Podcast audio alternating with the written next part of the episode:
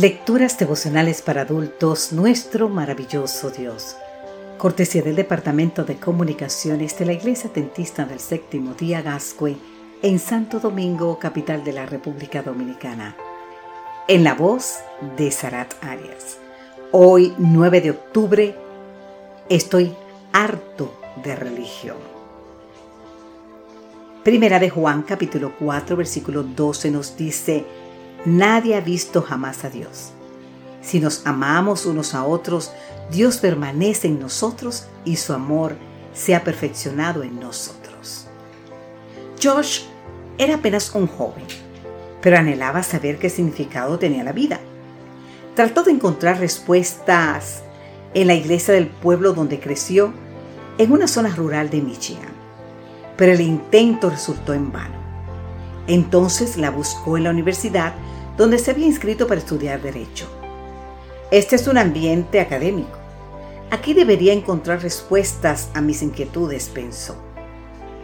Pero un día, mientras caminaba por la universidad, George vio a un estudiante que llevaba puesta una camiseta que decía, no me sigas.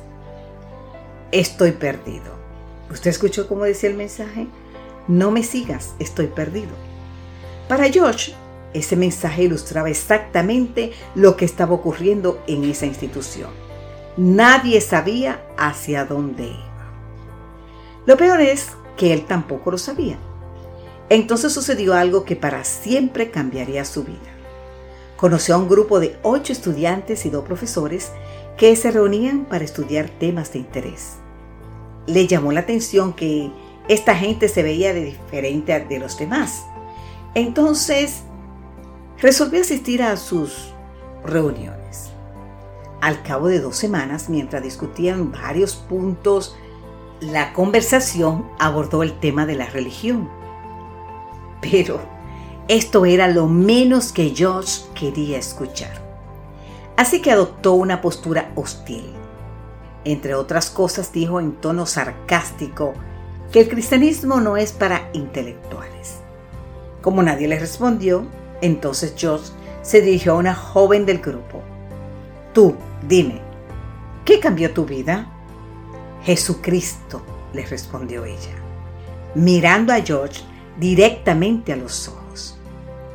Por favor, replicó George, no me hables de eso. Estoy harto de religión. No dije religión, respondió la muchacha. Dije Jesucristo. Sorprendido por la respuesta de la joven, George se disculpó y explicó el porqué de su actitud hacia la religión. En respuesta, los miembros del grupo le propusieron un desafío, examinar de manera objetiva la afirmación bíblica de que Jesucristo es el Hijo de Dios. Gustosamente George aceptó el reto, con el objeto de demostrar que tal afirmación era falsa. Pero, ¿cuál fue el resultado? Mientras examinaba las evidencias, Josh se sintió atraído hacia Jesús. No fue la evidencia histórica, escribió él. Lo que me atrajo hacia Jesucristo fue su amor, un amor que ya yo había visto manifestado en la vida de un grupo de cristianos. Te invito a leer más en el libro titulado Beyond Belief to Convictions, página 40. Querido amigo, querida amiga, no fue la evidencia histórica, ni tampoco las doctrinas lo que impactó la vida de John McDowell. Fue el amor de Cristo manifestado en la vida de un grupo de creyentes.